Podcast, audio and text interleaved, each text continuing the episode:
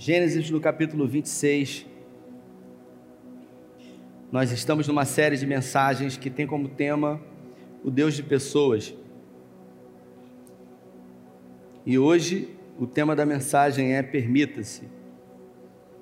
Há aproximadamente quase um mês nós estamos com essa série de mensagens falando sobre os patriarcas. Semana passada eu trouxe uma mensagem sobre Isaac, falando uh, no âmbito familiar. E hoje também eu gostaria uh, de encerrar esse personagem bíblico incrível falando sobre ele. Gênesis no capítulo 26, a partir do verso 1, eles vão colocar no telão lá, e diz assim: Houve fome naquela terra como tinha acontecido no tempo de Abraão. Por isso, Isaac foi para Gerar, onde Abimeleque era rei dos filisteus. Mudou ali, rapaz, me atrapalhou todo, hein? Uh, o Senhor apareceu a Isaac e disse para ele: Não desça ao Egito, porque procure se estabelecer na terra em que eu te indicar. Permaneça nessa terra mais um pouco e eu estarei com você e o abençoarei. Porque a você e a seus descendentes darei toda esta terra e confirmarei o juramento que fiz a seu pai Abraão. Tornarei seus descendentes tão numerosos como as estrelas dos céus e lhes darei todas essas terras. Por meio da sua descendência, todos os povos da terra serão abençoados porque Abraão me obedeceu e guardou os meus preceitos, meus mandamentos, meus decretos, minhas leis. Assim Isaac ficou em Gerar. Quando os homens do lugar lhe perguntaram sobre a sua mulher, ele disse: Ela é minha irmã.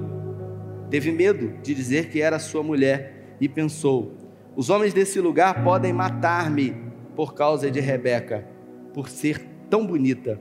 Isaac estava em Gerar já fazia muito tempo Certo dia, Abimeleque, rei dos filisteus, estava olhando do alto de sua janela quando viu Isaac acariciando Rebeca, sua mulher.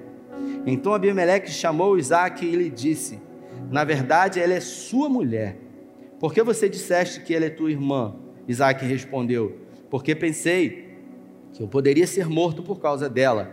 Então disse a Abimeleque: Tens ideia do que fizeste? Qualquer homem bem poderia, de bem poderia ter se deitado com ela e trazido culpa sobre nós. E Abimeleque advertiu todo o povo: quem tocar nesse homem ou nessa mulher, certamente morrerá. Isaac formou lavoura naquela terra e no mesmo ano colheu a cem por um, porque o Senhor era com ele. Você pode repetir essa frase? Porque o Senhor era com ele mais forte, porque o Senhor era com ele. Eu queria, nesses poucos minutos que tenho, falar sobre esse homem, esse homem próspero, riquíssimo, chamado Isaac. Especificamente, eu queria me deter nessa noite a um episódio, né, do capítulo 26. Hoje só vou me deter ao capítulo 26 e e nesse capítulo existem preciosos conselhos para mim e para você na vida desse patriarca. Uh, Abraão havia morrido aqui.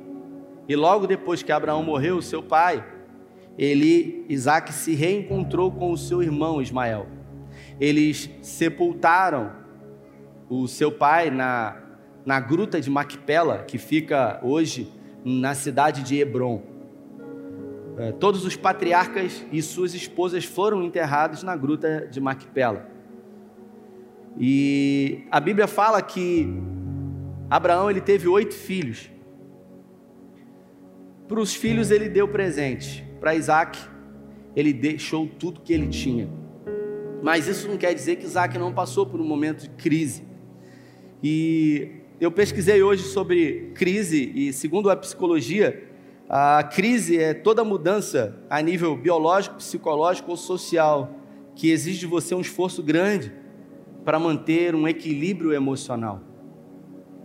A crise é o momento em que você é colocado à prova. A crise é o momento que vai separar os pequenos dos grandes, os perdedores dos vencedores, os fracassados dos vencedores.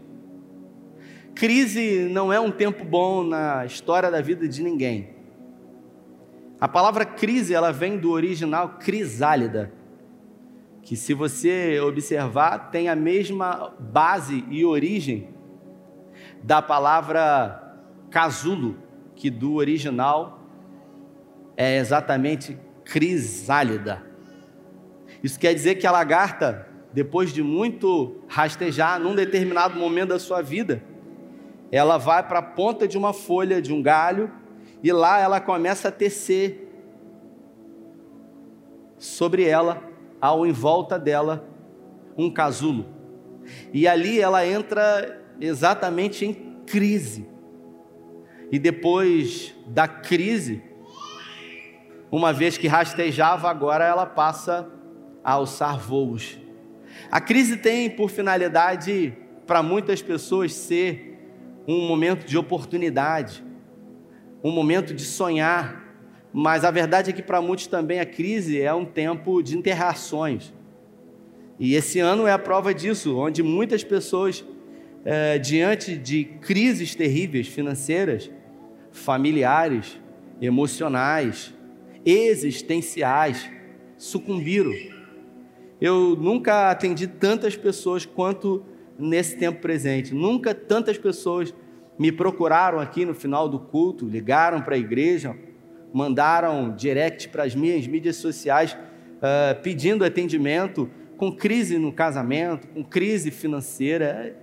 A crise uh, na vida do ser humano ela faz parte. E a pergunta que eu faço, lendo esse texto que diz que depois que Abraão morreu, Isaac herdou tudo, e logo depois que ele herdou, a terra onde ele se encontrava, ele era né, um grande empresário, passou por um terrível momento de crise. E a primeira coisa que ele fez, quando a crise chegou, é procurar uma zona de conforto. E é assim na minha vida e na sua vida. Porque a crise, ela tende a nos desestabilizar. A crise, ela nos tira de movimento.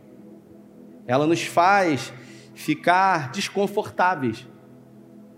E com ele não foi diferente, ele empreendeu fuga para o Egito.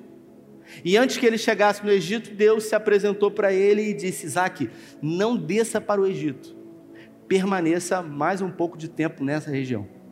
Eu estarei com você, abençoarei você, em ti serão benditas todas as famílias da terra, como eu falei para o seu pai. E Deus declarou algumas promessas para ele ali, para que ele permanecesse no Egito, em Gerar. E ali ele ficou. E a pergunta que eu faço é: por que, que Deus permitiu que a crise chegasse nele se ele era o filho da promessa? Por que, que Deus não tirou a crise? Por que, que Deus não permitiu que ele fosse para o Egito? Ou por que, que Deus não permitiu que outras pessoas passassem por crise, menos ele? Pelo contrário, ele quis fugir da crise e Deus falou: não saia, fique aí. O desejo de Deus é que ele passasse pela crise. Por quê? Porque a crise ela tem a finalidade de proporcionar algumas coisas nas nossas vidas. E a primeira coisa é o desconforto. Todo ser humano ele teme, ele tem medo do futuro. Ele tem medo de adoecer, ele tem medo de passar necessidades financeiras e ele teme a segurança da sua vida e da sua prole. Muitas pessoas nesse tempo de pandemia, em gabinete me disseram, pastor, eu não posso ficar doente, porque tem muita gente que depende de mim.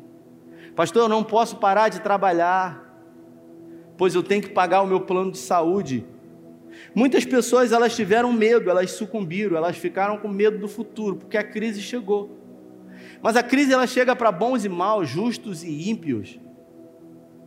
O problema é que muita gente na crise se desespera. Desespera, deixa de esperar. E quando deixa de esperar, deixa de ouvir o Senhor. E começa a agir por conta própria e querer fazer de tudo. É gente que fazia uma coisa e não tem mais condições de fazer e começou a querer abrir o seu campo de visão e começou a fazer tudo. É gente que às vezes vem aqui na igreja, me entrega um currículo e eu falo, e eu pergunto: você trabalha com o quê? Faz o quê, pastor? Eu faço de tudo um pouco, e quem faz de tudo um pouco não faz nada. Eu sou bom em muita coisa, e quem é bom em muita coisa não é bom em nada. Se você observar Isaac, quando a crise chegou e ele iria para o Egito e Deus mandou ele ficar, ele obedeceu o Senhor, mas mais do que isso, ele ficou aguardando um milagre do Senhor, uma promessa do Senhor. Mas enquanto ele aguardava a promessa e o milagre, Isaac ele suava a camisa. Ele trabalhava, ele transpirava. Ele pegou aquilo que era o ofício dele, aquilo que ele fazia. Era a única coisa que ele sabia fazer. E ele falou o seguinte: Olha, eu sei fazer isso aqui, eu sei cuidar de animais, eu sou um pastor, eu sou um empresário, eu compro, eu vendo, e eu tenho uma grande quantidade de animais. E para ele é, fazer com que os animais crescessem, engordassem, ele precisava de água. Porque sem água não há vida. E ele se encontrava numa região que uma seca terrível alcançou. Então Isaac ele colocou um foco na vida dele. Ele falou: Eu vou ser especialista em cavar poços. Ele se tornou especialista em uma única coisa ele pegou o seu campo de visão e ele reduziu esse campo de visão somente a uma coisa. Ele pegou uma semente e ele plantou e ele falou: Eu vou plantar essa semente e eu vou cuidar dela e eu vou respeitar o processo da semente até que ela dê fruto. Teve gente nesse tempo de pandemia que atirou para tudo quanto é lado. Teve gente que plantou sementes mas logo no primeiro obstáculo, na primeira dificuldade, viu que a semente não germinava, abandonou e resolveu fazer outra coisa. Eu pergunto para você: você imagina Isaac? Se no primeiro poço que ele cavasse, ele encontrasse pedra, ele existisse. O primeiro poço que ele cavou estava entulhado, e sabe o que ele fez? Ele persistiu. Muitos poços que ele cavou não deram em nada, mas ainda assim ele se manteve firme no seu foco. Eu estou falando de um homem que decidiu ser persistente. Eu estou falando de um homem que não confundiu ser persistente de ser cabeça dura. Eu estou falando de alguém que começou alguma coisa e foi até o fim, que respeitou o processo ou os processos que existem entre plantar a semente e colher os frutos, que são muitos. Eu conheço algumas pessoas que estão totalmente sem foco e perdidas. É pessoas que resolvem vender terreno, vender o que aparecer pela frente. Se disser que fulano está trabalhando com isso, está dando dinheiro, a pessoa vai e resolve fazer isso. Não, agora o que está no momento em alta é isso. E aí as pessoas elas ficam totalmente perdidas. É gente que começa uma coisa aqui e não termina. É gente que entra na escola de música aqui e depois do primeiro mês, no segundo mês desanima e vai embora. É gente que começa a ler um livro, lê dois capítulos e larga o livro pela metade. É gente que entra num curso de inglês porque as pessoas dizem que para ser bem sucedido tem que ter inglês fluente. E aí você paga e logo depois você abandona. É gente que está achando que está fora do peso, precisa emagrecer, aí vai na academia e o pessoal da academia já sabe como funciona, e diz o seguinte: olha, se você pagar seis meses antecipado, você ganha um excelente desconto. Aí bota uma isca para você, você vai lá e fala: um negócio da China. Você paga seis meses no cartão e você vai duas vezes, porque você começa, mas você não termina nada que começou. É gente que já está no terceiro ou quarto curso na faculdade, mas não terminou nenhum, cara. Eu me lembro que uma vez eu, eu fui num, num encontro que existe chamado Radical e, e eu fui trabalhar nesse evento. E lá havia um jovem que, lá, logo no início das atividades do primeiro dia, ele decidiu ir embora. Ele se aborreceu. E ele era um levita, depois eu fiquei sabendo disso. Ele era ministro de música. E ele se aborreceu muito e as pessoas tentaram fazer com que ele ficasse. Ele falou: Eu vou embora, eu não quero, eu vou embora, eu vou embora. eu não quero. E aí, depois de, de muito insistir, dizer que iria embora, algumas pessoas pediram para que eu fosse lá conversar com ele e tentar convencê-lo, como, como quem eu poderia. E eu falei, eu pedi ao Espírito Santo uma palavra para poder dizer para ele, mas ele estava totalmente decidido. E eu falei, meu jovem, o que, que houve? Ele falou, quero ir embora. Eu vou embora. Eu quero ir embora. Eu falei, aqui você não é obrigado a nada. Se você quiser ir embora, você pode ir embora. E eu conversei com ele, uh, Maurício. E eu comecei a falar algumas coisas para ele. E eu disse para ele: Olha, você pode ir embora. Mas vai ser mais uma coisa na sua vida que você vai começar e você não vai terminar. E depois de dizer isso, ele abaixou a cabeça e ele disse que ia ficar. E no final do evento, ele me procurou e ele disse o seguinte: aquilo que você falou para mim me fez ficar aqui, porque tudo na minha vida eu nunca levei a sério, a sério nada. Tudo que eu começo eu não termino, eu deixo pela metade. Eu não tenho a capacidade de esperar, de ser paciente, de ser resiliente. Eu sou ansioso, precipitado.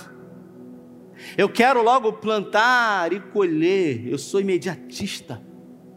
Isaac nos ensina que a persistência é uma virtude, é uma qualidade. Eu me lembro de uma mensagem que eu ouvi uma vez de um, de um corredor, e ele disse que foi participar de uma maratona ah, no deserto do Saara. E ele havia conversado com muitas pessoas aqui no Brasil, amigos, treinadores, pessoal da academia. E quando ele resolveu entrar nessa maratona no, no deserto do Saara, que eram sete dias correndo uma quantidade de quilômetros, assim como muitas pessoas fazem aí hoje nesse tempo onde é, está na moda o ciclismo, né, Alice? E aí fala tantos quilômetros em tantos dias, não é isso? E aí as pessoas elas se comprometem, elas elas determinam lá e, e essa palestra ele disse que no primeiro dia foi muito difícil, no segundo dia pior ainda, no terceiro dia os pés dele começaram a criar bolhas e no quarto dia ele ficou exausto. E quando chegou no final do quarto dia, ele falou: "Não vou mais. Eu não vou mais". E quando ele decidiu não ir mais, ele pensou logo nas pessoas que, que ele havia dito que ele havia é, comprometido, dizendo: Olha, eu vou, e as pessoas torceram por ele, as pessoas depositaram expectativas nele. E ali, naquele momento, Alice, ele começou a criar justificativas para pautar a decisão dele. Ele começou a criar uma história que justificasse para ele o fracasso, para que justificasse para ele a renúncia. Ele começou a produzir uma autossabotagem. Talvez você que está andando de bicicleta aí em algum momento, o pessoal dá aquele sprint, você fica para trás, e aí de repente está todo mundo lá na frente, não sei nem se acontece isso. E aí você fica ali, aí daqui a pouco você fala assim: Poxa, nós vamos pro, pro Morro do Atalaia. Aí você olha para trás e fala assim: Eu acho que eu vou voltar.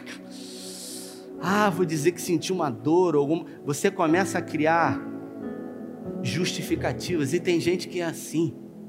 Quem é bom em justificativas, em desculpas, não é bom em mais nada na vida.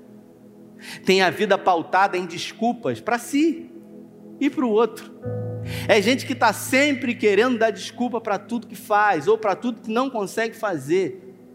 É gente que sequer consegue ser confrontada pelo outro, porque já logo fala: ah, não, eu tentei, eu não consegui.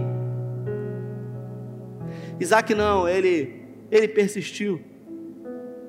Como eu disse, ele cavou poços, e enquanto ele cavava os poços, enquanto ele esperava pelo milagre do Senhor, ele transpirava a camisa, ele suava, ele fazia valer. Em Eclesiastes diz, no capítulo 11: Quem observa o vento nunca semeará, o que olha para as nuvens nunca colherá. O sábio Salomão, no capítulo 11, ele diz o seguinte: é gente que fica esperando o tempo todo o momento certo, a hora certa, o momento certo que, na verdade, sendo muito sincero, não existe. É gente que fica dando desculpa para começar. Ah, não, agora é pandemia, logo agora que eu ia começar. Logo agora que eu ia entrar na academia, logo agora que eu ia. Porque tem gente que entra e desiste. E tem aquele que se quer dar o trabalho de entrar, ele fica apenas dando justificativas e dizendo: não, eu. Então, para você que está esperando o momento certo, eu quero dizer para você que o momento certo não existe. Existe um, um momento na história, existe um único momento, e esse momento é o momento mais importante da história da sua vida. Não é ontem, porque não pode ser mudado. Não é o amanhã, porque o amanhã não existe. Quando o amanhã chegar, é hoje. Então o amanhã não existe.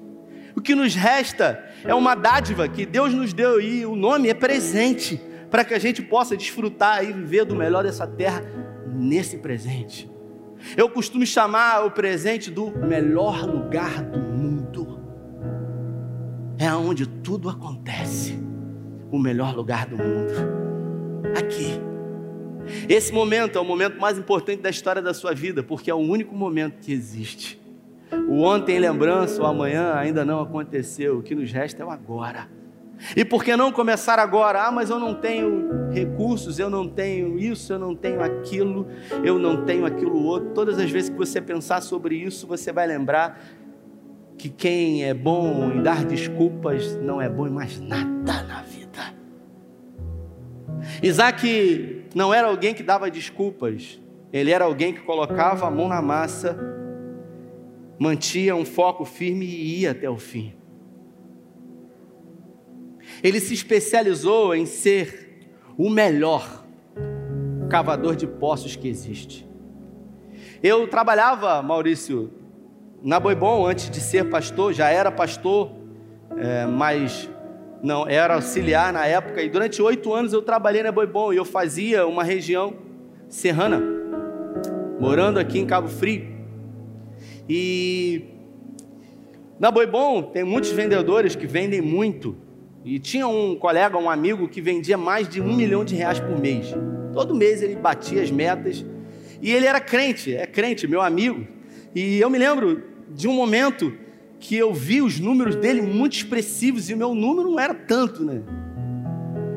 E eu chamei ele para conversar um dia, eu falei assim para ele: "Eu queria sair com você uns dias". Aí ele: "Como assim?" Eu falei: "Eu queria fazer rota com você". Ele falou: "Rafael, você está de olho nos meus clientes?" Eu falei: "Não". Eu quero sair com você. Ele falou: "Para quê?" Eu falei: "Eu quero ver, eu quero aprender com você". E ele falou: "Aprender comigo?" Eu falei: "É, cara, porque você vende muito". E eu quero aprender com você, tem algum problema? Ele falou: Não, e eu deixei os meus clientes. Eu acho que dois ou três dias eu deixei os meus clientes, atendi pelo telefone e eu saí com ele. Eu falei: Tem alguma coisa que esse cara faz? Eu tenho que ser humilde o suficiente para reconhecer que eu posso aprender alguma coisa com ele. E ali, ao perceber ele entrando no cliente, eu percebi claramente que a forma dele vender era uma habilidade, um dom que Deus havia dado e ele havia aprimorado de uma forma espetacular, extraordinária. Esse jovem, ele é um especialista em vendas. Já tem três anos quase que eu saí da Boibon. Ele já deve estar vendendo uns dois milhões todos os meses. Ele se tornou um especialista exatamente naquilo que ele faz. E todas as outras distrações que queriam tirar o foco dele não fazia o menor sentido, afinal ele determinou que ele seria o melhor naquilo que ele faz. Eu pergunto para você: você já parou para pensar que você pode ser o melhor naquilo que você faz, independente do que você faça? Eu me lembro da história de um homem, um anão, que ainda tinha algumas deformidades físicas, a despeito também de ser anão. O primeiro nome dele é Charles, e ele era um exímio eletricista, um eletrotécnico, um dos mais renomados e inteligentes nessa área dos Estados Unidos. Ele havia projetado uh, geradores para todas as fábricas da Ford na sua época. Essa semana eu estava lendo um livro que dizia a história dele, que num determinado momento, num estado americano, os geradores eles simplesmente pararam. Henry Ford começou a perder muito dinheiro e ele chamou alguns eletricistas para que pudessem trazer solução para aquele problema. Nenhum dos eletricistas, dos eletrotécnicos que foram chamados, conseguiu resolver, até que ele resolveu chamar o Charles. E ao chamar esse homem, ele entrou dentro daquelas máquinas gigantes, ficou ali algumas horas e depois de algumas horas de trabalho, mandou que todos os motores fossem ligados e, e a energia voltou a funcionar. Depois de alguns dias, ele mandou a conta para o Henry Ford, num bilhete, dizendo que o valor era de 10 mil dólares. Henry Ford resolveu pegar aquela, aquele mesmo pedaço de papel e escrever embaixo: Charles, você não acha muito dinheiro, mesmo sendo ele rico? Você não acha muito dinheiro você cobrar por apenas algumas horas de trabalho executado? Charles, ao receber esse recado do Henry Ford, pega e escreve no verso, discriminando o valor do serviço. Peça mexida para funcionamento, 100 dólares. Habilidade, informação para saber qual peça deveria ser mexida, 9.900 dólares. Total, 10 mil dólares. Isso mostra para nós que o tempo de crise, de adversidade, nos ensina, nos forma, nos informa e nos torna conhecedores de um dom, de um talento, de uma informação que pode e deve ser usufruída dela.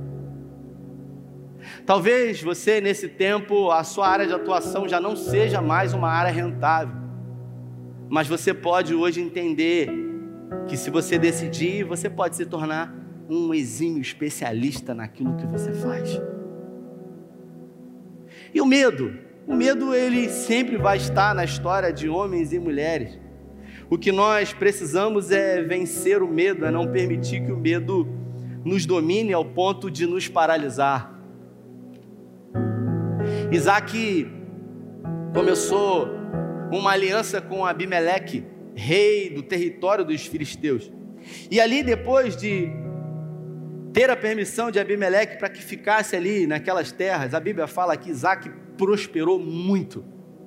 Houve um momento que para cada semente que Isaac plantou, ele colheu cem vezes mais. Ele colheu a cem por um no deserto. E o segredo disso era porque o Senhor era com ele. Isso mostra para nós que se o Senhor for com você e se você se mantiver firme no propósito focado, nada pode te deter. Deserto nenhum, dificuldade nenhuma, crise nenhuma pode deter você.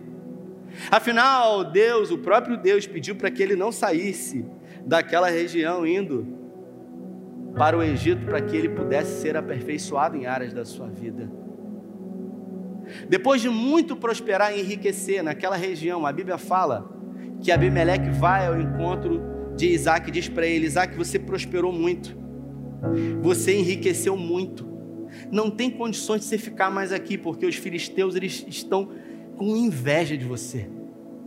E escute o que eu vou dizer, diferente do que muita gente pensa: inveja não é querer que o outro, não é querer o que o outro tem, né? Dani. Dani canta muito bem, né, Dani? Fica aqui na frente, Dani. Dani tem uma voz linda e e eu poderia dizer que eu tenho inveja de Dani. E aí, quando você é crente, você fala assim: eu tenho uma inveja branca, né? Sei nem se existe isso. Eu tenho inveja branca, eu queria tanto cantar como você. Inveja não é isso, queridos. A Bíblia fala que os filisteus eles invejaram Isaac. Inveja não é querer ter o que o outro tem. Inveja é não querer que o outro tenha o que ele tem. Eu não quero que você cante, porque quando você canta me incomoda. Eu não quero que você tenha o que você tem. E os filisteus, eles tiveram inveja de Isaac. E por isso eles entulharam todos os poços que Isaac havia cavado. É você querer o mal do outro.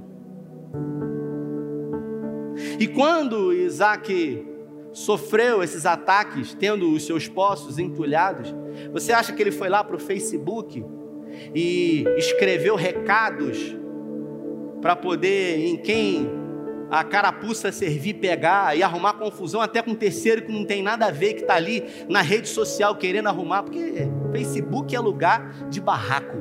Facebook é púlpito de muita gente que quer pregar e é frustrado. Nesse momento você fala assim: fala Deus. E aí é aquela coisa, aquela baixaria, aquela confusão. Eu não participo nada disso. Isaac ele não saiu advogando por si, porque ele tinha um advogado, Deus havia prometido. Ele não foi lá se rebaixar aos filisteus, arrumar confusão, simplesmente ele havia confiado naquele que prometeu. Se tomaram esse poço, ele cavou outro e ele prosperou. E Deus abençoava, e para cada poço que ele cavava e tirava água, ele oferecia um sacrifício ao Senhor. Ele oferecia sacrifício ao Senhor e Deus enviava fogo no sacrifício. Tem muita gente que quer receber fogo da parte do Senhor, mas não apresenta sacrifício ao Senhor. É gente que quer receber tudo de mão beijada. Escute o que eu vou dizer para você. A salvação, ela vem pela graça. A Bíblia fala que a salvação, ela vem pela graça, para que ninguém se glorie nela. Mas quando você decide aceitar Jesus, ele exige tudo de você, a sua vida. Porque ele morreu a sua morte. Por isso Isaac sabia disso e ele resolveu levar Deus a sério. Levar Deus a sério. Isaac, ele tinha a mesma empolgação para oferecer sacrifício ao Senhor, como quem iria para o trabalho na segunda-feira. Por isso, escute o que eu vou dizer: a mesma motivação, o mesmo empenho, a mesma alegria que você vem para a igreja, para a casa do Senhor, querendo ouvir uma palavra, o mesmo espírito, o mesmo ânimo tem que ser na sua segunda-feira, diante do seu trabalho, diante dos seus compromissos, diante dos problemas que você tem que enfrentar. Problemas foram feitos para serem resolvidos, e para cada problema, pequeno ou grande, sempre vai haver uma solução para ele. Então, às vezes eu estou em casa, estou na igreja, os irmãos. Tem gente, tem irmãos que eu até chamo, né? Brincando, parecendo mensageiro de Jó, né? Só traz desgraça. E a minha reação é a mesma. Pode dizer que o mundo está acabando. Ah, a gente vai resolver isso aí. Não, mas é. O que não pode resolver, eu não posso morrer por isso porque é Deus que cuida de todas as coisas agora. O problema foi feito para ser confrontado, enfrentado, resolvido. E não para fugir do problema. Problema é igual a câncer. Se você não entrar com quimioterapia, sabe o que, que acontece? Ele cresce e mata você. Tem gente que vive fugindo de problema, adiando problema e criando mais problema. Não, não. Para cada problema existe exatamente uma solução. E a Bíblia fala que Isaac ele prosperou demais. E ele teve que sair daquela terra e ele enriqueceu muito depois que saiu daquela terra. E Abimeleque saiu ao encontro dele com os filisteus, propondo para Isaac, depois de ter expulsado ele de Gerar, um acordo. Porque ele viu que toda a riqueza de Isaac tinha um motivo: Deus na vida dele. Isaac poderia ter se ressentido, ficado magoado, chateado. Não, vocês me botaram para fora agora. Quem me viu passar na prova e não me ajudou quando me vê na bênção vai se arrepender. Não. Isaac não era macumbeiro. Isaac não fazia mandinga, nem queria mal dos outros. Isaac simplesmente não pagou mal com o mal, porque ele sabia quem havia dado para ele e por isso ele cuidou das suas emoções ao ponto de não ressentir. É gente que fica sentindo, sentindo, ressentindo. É gente que a agenda do ódio tomou, foi roubado. Não consegue comer, não consegue dormir, não consegue viver, não consegue sonhar, só consegue ter ódio. Ah, mas há 20 anos atrás, é gente que parou no tempo Escute o que eu vou falar. Aprenda isso. Não existe prosperidade verdadeira que não passe em algum momento da vida por um perdão genuíno. Perdoar não é uma opção, é uma necessidade. Isaac entendia isso e por isso ele resolveu abrir mão e perdoar os filisteus porque maior era aquele que estava com ele do que qualquer coisa que alguém pudesse fazer por ele. Isaac resolveu levar Deus a sério. Isaac entendia que os desconfortos da vida eles vão produzir em nós crescimento. Assim como Paulo diz que a tribulação ela produz paciência, perseverança e esperança. Tem gente que não quer viver luta. Tem gente que quer viver tranquilidade. Tem gente que não quer mais viver crise na vida. Você quer ver um lugar que não tem crise? Quer ver um lugar que não tem crise? Cemitério Santa Isabel. Bar da ponte ali. Ali não tem crise. Tem crise lá? Você quer? Você quer não ter mais crise na sua vida ir para lá? Porque aqueles lá estão. Morto não reclama. Morto não se ofende. Você já foi num velório? Já foi num velório? Foi num velório? Foi? Chega diante do, do corpo de alguém e xinga. Para você ver o que, que ele fala. Ofende, xinga a mãe dele, xinga ele. Sabe o que, vai acontecer? Nada, morto não se ofende. E aqueles que morreram para o mundo e nasceram para Cristo, eles não se ofendem com nada. Nada me ofende. Só se ofende a pessoa que tem problema, baixa autoestima, complexo de inferioridade, gordo. Me chamou de gordo, pastor. Mas é o que? É magro, filho? Me chamou de careca. Não vou mais na célula na igreja. Mas é o que, filho? Não pode chamar. Na minha época, na sua época, eu acho que não tinha isso, né, Maurício? O orelhudo era o que quando a gente era garoto? Eu tenho 41 anos. Era o que, pastor Juan? Eu chamava de dumbo, né? Orelhudo. Dumbo, orelhudo. O narigudo era tucano, pinóquio. O magrelo era vareta. Não era, Jorge? Vareta! O gordo era nhonho. E não tinha negócio. Ah, não quer. Que isso? É gente que se ofende com tudo e deixa de viver a vida. É roubado da sua agenda. Para com isso. Você morreu para o mundo, então não se ofenda. Não se ofenda porque ninguém pode roubar a sua identidade, só você. É gente que está pegando adesivo e está colando em si. Ah, me chamou disso, me chamou daquilo. Você acha que todo mundo me ama? Você acha que todo mundo te ama? Você acha que todo mundo me ama? Eu, eu, não, eu não me iludo, não, gente. Você que está aqui bonita, se arrumou, você acha que todo mundo ama você? Tem gente que tem inveja de você, inveja do seu cabelo, acha que é liso, não sabe que você faz prancha, progressivo.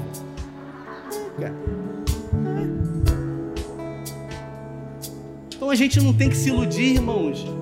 É isso. E não há problema nenhum em a gente entender agora. Escuta o que eu vou falar para você. A vida é sua. E quem tem que cuidar da sua vida é você. Você nessa noite pode se tornar um especialista naquilo que você faz. Especialista. Especialista. Eu era um vendedor e eu era um bom vendedor. Eu tinha um excelente salário. Mas tinha um cara que era um fenômeno. E eu falei: caramba, eu preciso ser como ele. Eu assumi a igreja e eu falei: eu preciso ser o melhor pastor que eu posso ser. O seu nível de comparação nunca pode ser os outros. O seu nível de comparação tem que ser você. Eu preciso ser melhor do que eu fui ontem e ser melhor do que eu serei amanhã. Todas as vezes que você quer pegar uma régua e se comparar a alguém diferente de você, você vai se frustrar, porque cada um tem uma história. Então, se tiver que se comparar com alguém, compare-se com você mesmo. Se coloque de pé.